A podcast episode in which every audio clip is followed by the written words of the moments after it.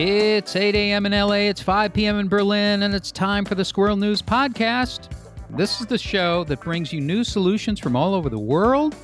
It's all about solutions journalism, ladies and gentlemen.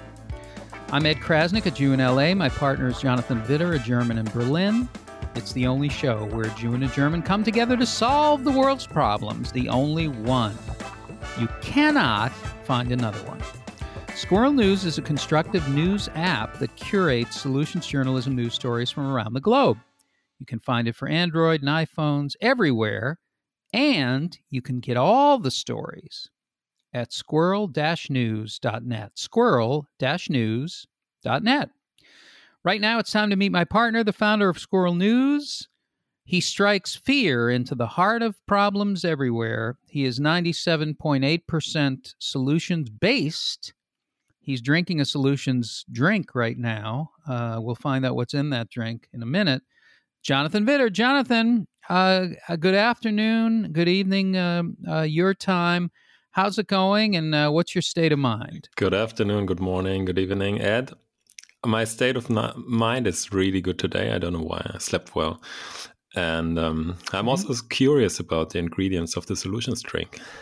Yes, we're going to market it. It's it's the Squirrel News uh, cappuccino, Squirrel News Newsacino. Squirrel milk, probably. Uh, yes, there's squirrel milk in it. I, I don't know. Maybe we're going to get in trouble with the squirrel people. I don't know. But we should probably do some stories about the good things that squirrels provide. I don't know where we're going to find this, but maybe we'll have a character come in and he'll be he or she will be doing that.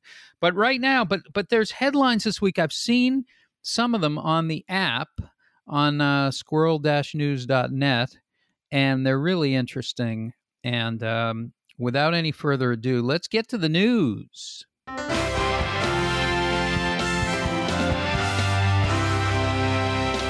U.S. Navy names ship after assassinated gay rights activist Harvey Milk. Support system via phone changes lives of homeless people. And the exchange program sending American teens across state lines. I can't compete with those uh, in any way because they're all amazing stories. I'm not going to compete, but I do want to present for our people who are addicted to bad news. I want to I want to service that audience because you know we're welcoming in people from all areas of life, and I think most people still get the news that uh, that causes fight or flight in your brain and causes you to want to take a shower. Um, so let's uh, let's give them a little something, a little treat. Uh, here are some uh, stu- some news stories to let the bad times roll. Here we go. Oprah customized her garden to match her outfit during an Adele interview. This this actually happened. Adele wore a white suit, and Oprah thought, "Whoa, I'm going to look like a parrot next to her." So Winfrey recalled, I even had a conversation with her friend Gail about it. I said, "Oh my God." Everybody went to the trouble to get this suit made, and now she's going to be in a neutral color. I don't want to stand out like a peacock. Of course, Gail said, I love being a peacock, but listen, I certainly do not love being a peacock. So that's Oprah's actually changing her her horticulture, her garden, to uh, fit an outfit that she has. So that's kind of interesting to me. Uh, here's the next one: Ridley Scott hates superhero movies. Not any fucking good. As boring as shit, is what he says. In an interview with Deadline ahead of the release of The House of Gucci, his new film, the 83 year old Alien director did not mince words expressing how he feels about blockbuster hero flicks. Their scripts are not any fucking good, he candidly told the publication in response to question asking him his specific main gripe with superhero films. I narrowed it down to this, he said. Almost always the best films are driven by characters, and we'll come to superheroes uh, after this if you want, because I'll crush it. Anyway, he made Alien, Gladiator, and Blade Runner, which are not superhero films, but have that kind of uh, tone to them. But I love it when somebody comes out like that. Um, Brass Against frontwoman Sophia Urista appears to have gone pee shy after being caught on camera urinating in a male concert goer's face in Florida. Apparently, this singer uh, peed on a person's face during the middle of a show. So the, the that's not the worst. That's not the the most interesting part of the story. The most interesting part is that apparently many uh, famous performers have relieved themselves on a stage, surprising people like Shania Twain, Marie Osmond, all of these kind of people. Now, maybe it's not in someone's face, but uh, life on the road is not easy. So I thought that was kind of interesting, uh, and not not bad news necessarily, but certainly disgusting news. There you go. Definitely. Well, now I can't compete with those news. Don't yeah. know what to say. Yeah, exactly, exactly. Well, it it all it all it's all part of the soup. It's all part of the world. But we're concerned with solutions journalism, and let's go back now and let's discuss some of the stories that you brought up earlier, um, because I think they're they're really exciting, really interesting. Yeah, so let's go back. Let's go directly to the U.S. Navy. U.S. Navy named a ship after Harvey Milk, the assassinated gay rights activist. And um, this this is a story from NPR, National Public Radio, but it's it's been in many other news outlets too. And I asked myself, what have I missed the Navy and the US Army I know, and I know it only from movies, I have to admit, but it's just a completely different institution, right? So it's the oh, last, yeah, no. The, the yeah. last institution that I would have suspected to name a ship after a gay rights activist. Well, that's absolutely right. And, um, you know, but I think with the advent of people in the military coming out, over the past years, even people who have run for president, like Pete Buttigieg, who was in the Navy and is gay um, and is out, uh, I think that this has come to the forefront. Uh, and of course, the I know a little bit about Harvey Milk. I lived in San Francisco when Harvey Milk was um, on the uh, on the board of supervisors there, and I lived there when he was killed and I was sort of in and around the the, the gay community there. And two of my friends uh, made a film that won an Academy Award called "The Times, The Life and Times of Harvey Milk." So I know a little bit about him. Um, I would say it's a big deal. You know, it's a big deal, especially with all the service people who are people who are, are gay uh, are part of the LGBTQ community and have had to closet themselves while serving the country in that yeah. way. So for for for those people and for that community, it's a great thing. Definitely. I'm not I'm not I'm you know, it's a great thing. It's a great thing. And I, I believe that he's the first of of that of that group to be uh, where a ship has been named uh, after after uh, someone from the gay community. I think so, so too. Yeah. Yeah. That's a great that's a great story. It's a great story. San Fran- San Francisco was the most amazing, especially the Castro district where Harvey was from, was the most amazing uh, place with community activism that I've ever seen. Um, you would be walking down the street, and all of a sudden, a big crowd would gather, and they'd be organizing to uh, take on some part of City Hall or some part of some part of the the uh, the San Francisco establishment, and it was constant, and it was uh, very inspiring to me, and the best audiences I've ever seen in my life. Uh, I, I, performed at many many gay clubs, and it was always the best experience I ever had. That sounds amazing. I yeah. wanna. We have to live in San Francisco to move there. Well, I wish I could move there too. Uh, it's uh, it's not the same city that we all remember, but it's still an amazing. True. Place. Yeah, it's changing. Yeah. Um, yeah, just wanted to add that it's it's estimated that hundred thousand veterans have been discharged from military service because of their sex- sexual orientation. So I guess that's also wow. a reason, like that, puts some pressure on on the, the people in the navy and wow. the rest of the army. So that's a lot of people, and it makes clear that something has. Um, it yeah, it's it's not really right, right? It's just discrimination. We live in the 21st century, and um, people claim their rights and uh, accuse organizations who discriminate. Everybody moves for. We all move forward when this happens. Every every person moves forward when something like this happens. Hmm, but it's still amazing that, um, yeah, U.S. Navy does that, and they have other plans for other ships uh, for well, other, with other great, activists. great, and and the Yeah. community should really highlight it and celebrate it and use it as a way as a springboard to educate uh, people about uh, people in the LGBTQ community and what they go through and and what their lives are like and you know where they're continue to be discriminated Yeah, against. and, and I think this is in the long run. This is gonna gonna change more than than many other measures, right? So because Yes. this is the the U.S. Navy, this is not anything.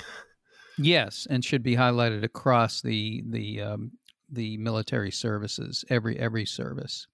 Maybe the Navy is a little bit more um, more progressive than than some of the others. I don't know. Maybe, yeah, we'll see.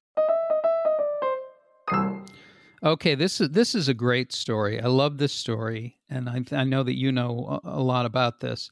So, support system via phone changes the lives of homeless people in the U.S. So, Miracle Friends brings together homeless people with housed volunteers. They can call or text their friend whenever in need, creating an atmosphere of trust as well as accountability. Uh, this comes to us from Reasons to Be Cheerful. This is amazing.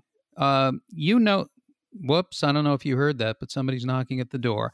You, what do you uh, tell? Tell us a little bit about this program. Yeah. So um, one thing I want to say before is um, that there are several reasons for homelessness. Right? We don't know. There are different reasons. We don't know all of them, but there's one thing that's very important, and that's kind of a lack of a social network. We know that men suffer more often from homelessness than women. There are more homeless men, and it's often said that this is also due to the, their um, the lack of um, social competencies or relational competencies. So they just women sometimes they find a friend or someone to to sleep there, have a best friend, or I don't know.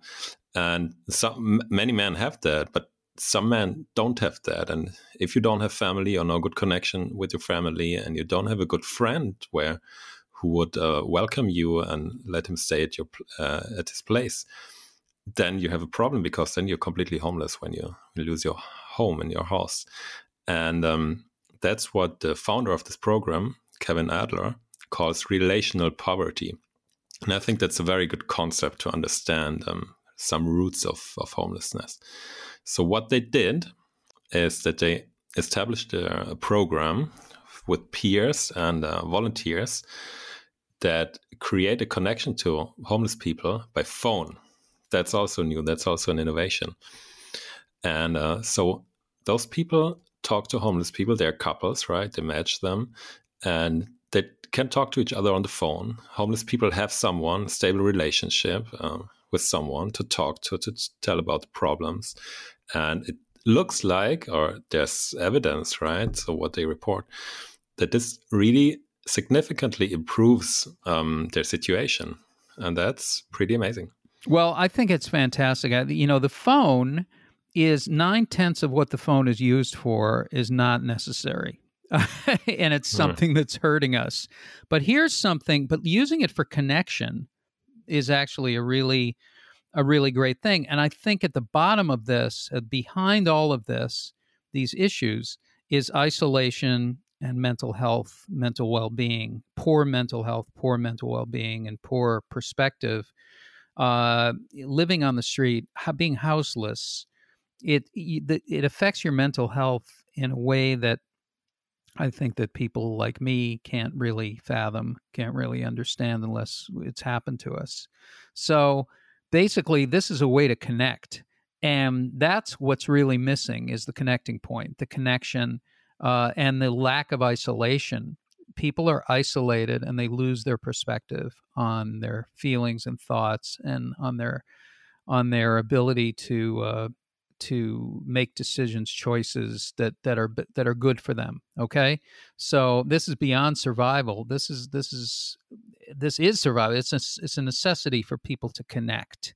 And that's why i'm so excited about this. The other question i have about it is are we assuming that that all people who are houseless have mobile phones uh, no that's actually one of the limitations of the program that's what the um, what the founders say. According to the program, the biggest barrier remains access to phones. Well, here's the here's the here's the biggest thing to me. If I'm Kevin or if I'm somebody with this program, I'm going immediately to the phone carriers, to Verizon, to T-Mobile, uh, to, to iPhone, and I'm saying, let's, you know, you're going to sponsor this program because this is a great program and a great way to sponsor the the good things about having a mobile phone. Yeah, might work out. Might work out. I'm I'll do it myself if I have to. I'm going right to them. I don't understand how they wouldn't they wouldn't support this program. It's great press for them. And actually, you you don't necessar- necessarily even have to go there because if you remember a story we discussed a few episodes ago, there was the pub in uh, in London where you could pay your beer with uh, old uh, iPhones or other mobile phones, right? And we, yes, we had in the story that everyone here in average or in the UK has like twelve old devices at home, right? so, uh, so there are so many old phones. You can just you can just give them for free okay, this is this is the program. Uh, this is the program that we need now. Um, the program is the recycled phone connection uh, program. I'm gonna we'll call it something good, and then we can go after it because this is this is such a great. This could be a great news story, and it's something that's discovered here on the Squirrel News Podcast. Okay, we are making the connections. Yes. Exactly. Yeah. So it would be a really good add-on, I think, for this program. And um, but we have to admit that there's still a big part that's already working, and um, the participants say, I think, like uh, more than forty percent of the participants say that it really improved their situation, so their well-being, and um, yeah, it makes a it does make a difference for them this is at the bottom of all of you know major societal issues. At the bottom of it at the foundation of it mental health. I will say it a hundred times because this is the part that is ignored even in today's uh, world. Racism uh, mental health issue. Homelessness mental health issue that that's what's in that that is the ingredient that's in all of this somewhere. So I, am really focused on on that and yeah. i think anything that brings people connection and brings them out of isolation uh, and brings conversation and discussion about difficult thoughts and feelings about being feeling separate from other people being discriminated against let's talk about the mental health behind it Okay, our next story is again a brilliant, brilliant uh, story, brilliant solution. These are all solutions, okay, that people have come up with. And this is another one. An exchange program with a twist lets teens experience a different America. The exchange program is sending American teens across state lines. In a divided country like the US, experiencing another state and another perspective and a different way that that people who are in another kind of reality than you're in can expand your worldview as much as studying abroad. So tell us about this story, Jonathan. And also maybe tell us about why you chose you choose these stories. You curate. That's what so that's what Squirrel News does. It curates stories. Why? Why do you pick this and not another? Yeah, I mean, we, we we pick other stories too, right? So this is one of ten stories from one issue, and there are three issues per week, so thirty stories per week. So um, there's a lot to pick. Um, why did we pick this story? I just thought it's uh, it's very interesting because it turns around the perspective and the the logic of such programs, right? We all know programs that send people abroad, abroad, young people abroad, and it's it's clear it's a different country, it's a different uh, maybe continent, even it's a different culture, but um, you could also do that at home, right? This, so this brings it back to the to the micro level in a way, and um, it opens you up a new a new perspective of, of what you could actually do. You don't have to leave uh, uh, your country, especially if it's as big as the United States, right? I mean, 51, 52, how many states do you have?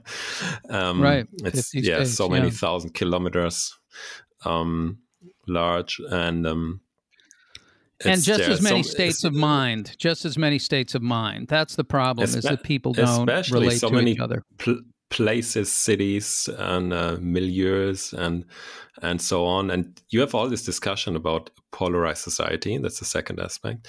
And why not like match those people? So, what's the difference between this program and other of, or like just people moving to another city, which happens all the time, of course, is that the, the people who do that they have a special matching technique who match people like from a city with someone from a uh, rural area or someone from the north with someone from the south or someone from the east with someone from the west and so on.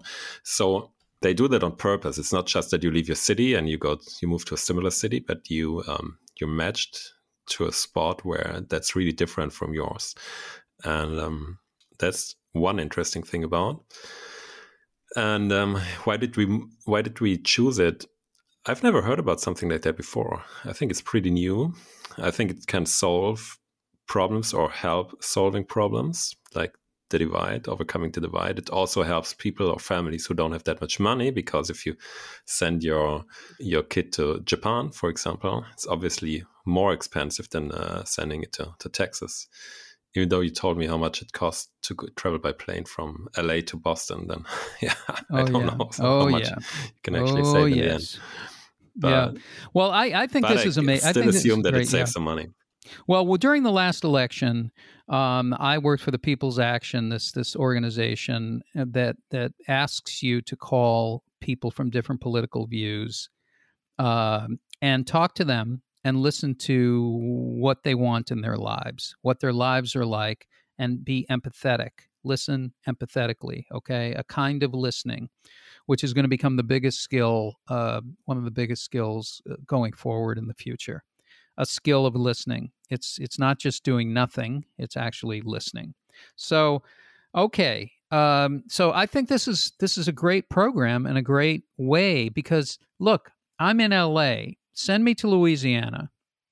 Send me to the Bayou country in Louisiana, or send me to uh, a rural area. I live in a city, send me to a rural area. Send me to a red state. Send me to a family of Trump supporters. Um, and let's connect on a co- on common ground. Let's connect on common ground. And doing it with teenagers is such a great way to do it because if you want to learn something, send your kids because you will learn through them in a way that's so different if you sent yourself send it send it through your kids and that's a great way to build community and to build understanding the country will be a lot less polarized when people understand how other people live so uh, it's a you know it's a big it's a big thing and i would say even beyond that um, if you can't do that if that is too big of a project for you or your family get online and send some people uh, to cook a meal virtually with your family. We're going to call it Home Cooking. It's another uh, program from Squirrel News. What, what we're going to start doing is developing our own programs based on these stories, and uh, and we're going to change the world. That's all I have to say. Home and cooking there is virtually. actually in in in Berlin. There's a similar program already that um, connected used to connect. I still think they do it. Um, connects locals with re- refugees started in 2015 during the big refugee crisis, uh, so-called crisis, and um, yeah, just because people were, or there were so many people afraid of refugees, so they they matched people, local people from Berlin, Germans, with refugees that had just arrived, and they cooked together. And often the refugees cooked, maybe also the Germans cooked. So like that, you get to know something positive from the other culture and uh, it's also a very good way to to start discussing when you eat when you cook when you eat like it's a very easy way. And um, yeah so there is a similar program here already but um, i think this should be much much very much expanded. Yeah and we can do you can do everything virtually. Anything that you can't do physically you can figure out a way to do it virtually. And just to have connection i think if there's a theme here uh, it's it's connection. And uh, the other thing, and I lost my train of thought there. There was going to be something good. There's not something good, but there is always good news, and not even good news. I'm, don't confuse solutions journalism with good news. It is good news, but it's not just good news. It's solutions based news. So it's good to have solutions, but the solutions come first. Uh, these are people solving issues, helping other people directly through creativity, through ingenuity, through insight, through understanding, and through communication. We bring people together to bring them out of isolation. The connection is the thing. So the connection and then the solution. Here we go. Okay, so that's our time for this week. That's our show. Um, next week, an all new, all new stories, all new solutions, uh, and all new, all new uh, coffee we'll be having because we have to wake up in LA at this time, and we need more coffee. Um, thank you for joining us. This has been the Squirrel News Podcast. I'm Ed Crasnick for Jonathan Widder. We're going to see you next time and go to squirrel news.net. Go to squirrel news.net to get all your solution stories, solutions journalism stories from around the world. New ones all the time. Remember, some news is good news. We'll see you next time.